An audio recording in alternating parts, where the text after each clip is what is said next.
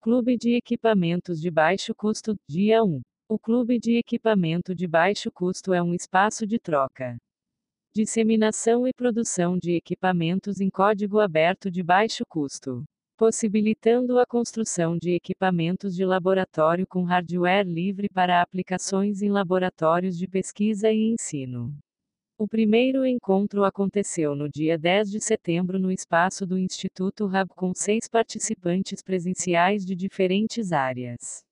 Para iniciar as atividades, os participantes escreveram sobre suas visões sobre os termos software livre, código aberto e biohacking. As percepções de cada participante foram apresentadas e discutidas ao decorrer do encontro. Foram abordados o histórico do movimento software livre e as definições de código aberto, e em seguida os participantes passaram a identificar situações da presença do software livre ou código aberto. Outro ponto discutido foi a fundação do projeto GNU. Sistema Operacional Livre, que tivesse seu código-fonte aberto para leitura, modificação e redistribuição sem restrições. E também a criação da GNU Linux e posteriormente o Linux.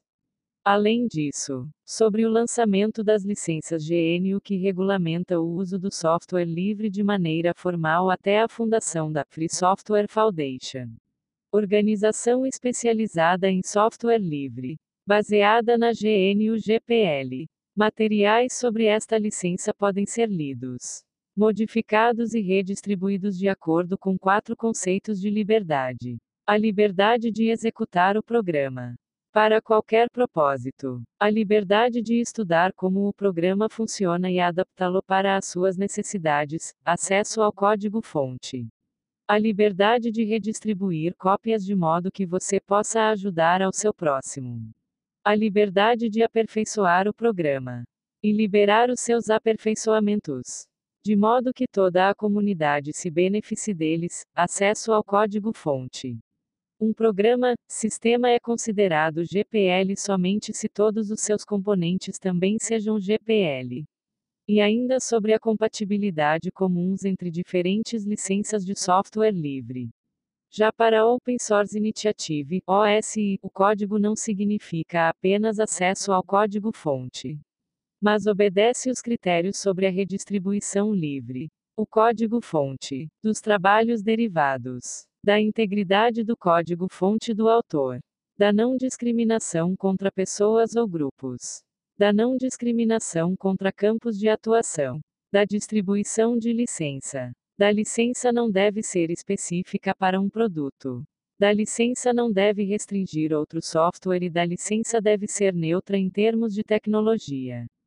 As bases do biohacking foram abordadas a partir das premissas da cultura e ética hacker como o compartilhamento, a abertura, a descentralização e o livre acesso. De forma bem resumida, o biohacking está enquadrado como desenvolvimento científico e tecnológico não institucional. Entre algumas referências sobre o tema temos IGEM, DYBIO, Hacketeria, a rede SyntechBio, um biohackerspace então tem como premissas a construção de uma comunidade forte e participativa. Um espaço adequado com equipamentos e reagentes disponíveis e o modelo de financiamento das atividades que ali ocorrem. Além disso, a ética biohacker para esses espaços é de transparência, segurança, democratização, educação, humildade, comunidade, propósitos pacificidade, responsabilidade e experimentação. Afirmamos que o direito de liberdade de investigação, de pesquisar e buscar a compreensão sob sua própria direção é um direito tão fundamental quanto o da liberdade de expressão ou da liberdade de religião.